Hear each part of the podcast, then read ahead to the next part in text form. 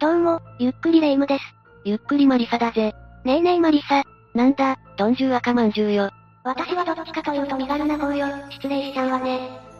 それよりもさ、今日も何か怖いことを教えてほしいのよね。いいぞ、じゃあ今回は、ガチ恐怖、本物と噂の最強心霊写真9000をお送りするぜ。ほ、本物ああ、世の中にはフェイクと思われる心霊写真も数多くあるが、一方で本物の可能性が高い心霊写真もかなり存在しているんだ。今日はそんな、後者に該当する心霊写真を紹介していくぜ。かなり怖いけど、見たい気もする、お願いするの。それじゃあ、ゆっくりしていってね。。まずはこの写真だ。うわ、白黒の写真で見るからに不気味ね。これは昭和35年頃に撮られた、学生さんの集合写真なんだ。2箇所に幽霊らしき影が写っていて不安だと、鑑定士のところに持ち込まれたらしい。本当ね、左右の端にそれぞれ、人の顔のようなものが映り込んでる。かなり不気味に見えるんだけど、鑑定結果はどうだったのまず左側の影は、霊ではなかったらしい。現像時のシミじゃないかということだよ。ただ、問題なのは右側の影なんだ。こっちは事故で亡くなった若い女性の浮遊霊で、結構危なめな霊らしい。確かに、こっちの方が顔が濃く映っているように見えるわね。記念撮影に映り込んでいるのは、楽しそうな学生たちへの妬みもあったのかもしれないな。それは、この写真の生徒さんたちが少し心配ね。まあ、もうだいぶ時間も経っているし、今はしっかりと成仏できているんじゃないかな。次は、かつてアンビリバボーの心霊特集で放送された写真を、2枚連続で紹介するぞ。まず1枚、とある展望台で撮られた写真だ。若い夫婦とお子さんで、すごく楽しそうね。そうなんだが、夫婦の間に注目してほしい。なになにって、おじいさんの顔みたいなものが映ってるわね。正解だぜ。撮影時には絶対にいなかったはずの老人が写り込んでしまった心霊写真だそうだよ。これはめっちゃ気持ち悪い。一見すると老人の姿も鮮明で、加工画像に思えるかもしれない。けど映っている場所的には崖際の柵の外で、人が入れるような場所はなかったそうだぜ。ってことは、このおじいさんはすでにこの世の住人じゃないってことかしら。その可能性はかなり高くて、本物の心霊写真と言われているんだ。観光地は浮遊霊や自爆霊が数多くいて、知らないうちに疲れていることが多いそうだからな。どうせ疲れるなら、美人かイケメンの例がいいわ。普通は、そもそも疲れるのが嫌だと思うぜ。もう一つ、アンビリで紹介された写真だ。これも記念撮影的な一枚よね。そうだぜ。とある縁結びの神社での写真に、ありえないものが写ってしまったそうだよ。そうなの見る限りは心霊写真っぽさは全くないけど、カップルが繋いでいる手の部分に注目してくれ。どれどれ。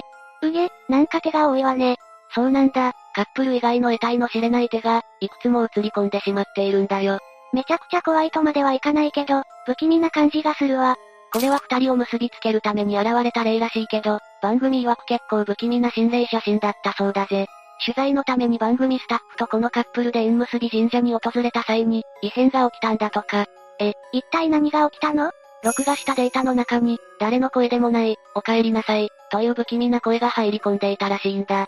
それは怖すぎる。この写真に写った例だったのかしらそうかもしれないな。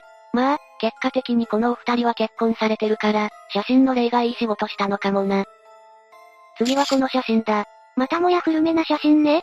おそらく昭和頃に撮られた写真だな。撮影者が仲良しメンバーで女子旅をした際に、人の顔が写ってしまったそうだよ。本当だわ。うっすらとしてるけど、人の顔だとはっきりわかるわね。この例も、観光地の浮遊霊とかなのいや、実はこの女性の旦那さんの可能性が高いそうだよ。というのも、少し前にこの女性のご主人はご病気で旅立たれてしまったんだ。この旅は、未亡人となった彼女を励ますための会だったんだよ。そこに、旦那さんと思わしき霊が映っちゃったと。確かに、確かに女性の方に手を添えているようにも見えるわね。本当に旅立たれた旦那さんの霊だとすると、泣けるわね。女性曰く、最後の別れの挨拶をしに来てくれたんじゃないか、ということだったぜ。それは、本物の心霊写真であったらいいなって思っちゃう。不思議な写真ね。次はかなり現代目の写真だぜ。グラサンかけたパリピ女さんね。とあるネット配信者さんの生中継中に、幽霊が映り込んでしまった疑惑のある一枚だぜ。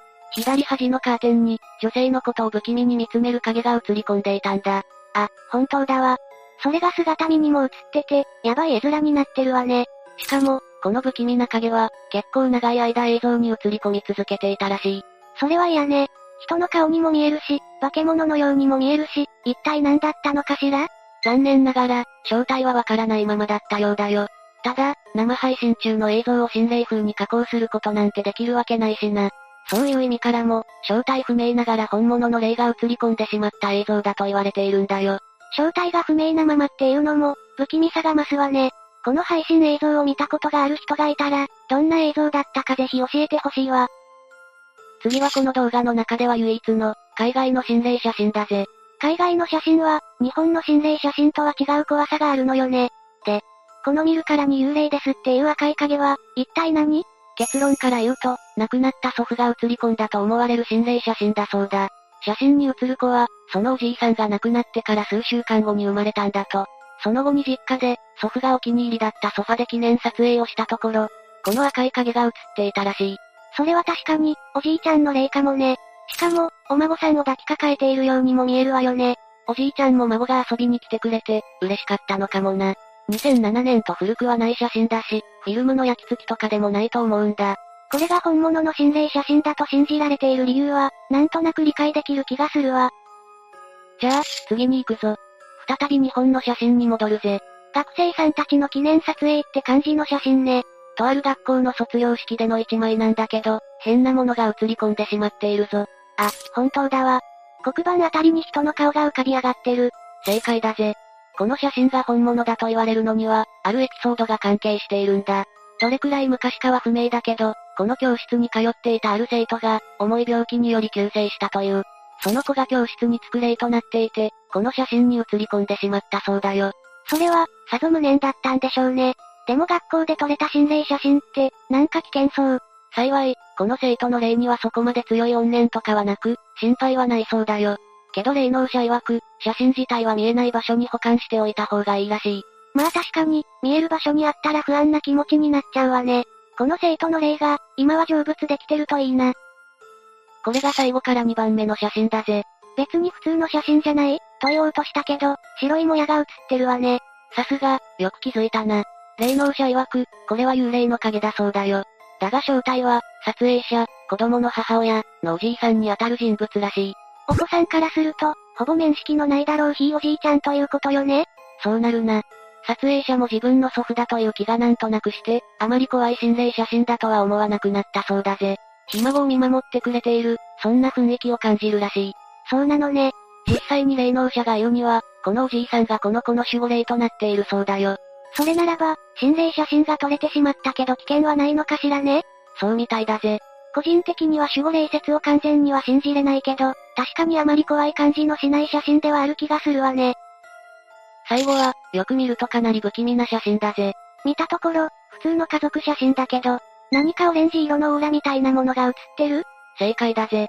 撮影者と娘たちとの、就寝前のひとときの写真なんだが、右側の末っ子の娘さんにだけ覆いかぶさるような、不気味なもやが現れてしまったんだ。なぜかこの子だけ、普段から普通の人には見えないものが見えているらしいんだよ。霊感のある子なのね。思い返せば、この時も末っ子ちゃんだけ何かに怯えていた感じだったらしい。よっぽどに悪い霊か何かだったのかしら。そうかもな。まあ、子供は大人よりも霊感が強いっていうしな。あと私的には、この子だけ少し青白く写ってて、なんか気味なんだけど。それ、私も思ったぜ。もしかしたら、この時何かに疲れていたのかもしれないな。ちょっと、怖いこと言わないでよ。撮影後の後日談なんかは不明だけど、この子の無事を祈りたいな。ということで以上が、ガチ恐怖、本物と噂の最強心霊写真9000、だったぜ。結構怖めなものから、少しほっこりするような心霊写真まで幅が広かったわね。そうだな。守護霊が写っていたりと興味深い写真もあったな。またこんな感じで、マリサにはじゃんじゃん怖いことを教えてほしいわ。 OK だ、今後も期待していてくれ。それじゃあ、今日の動画はここまでだ。各写真への考察、感想など気軽にコメントしていってね。最後までご視聴ありがとうございました。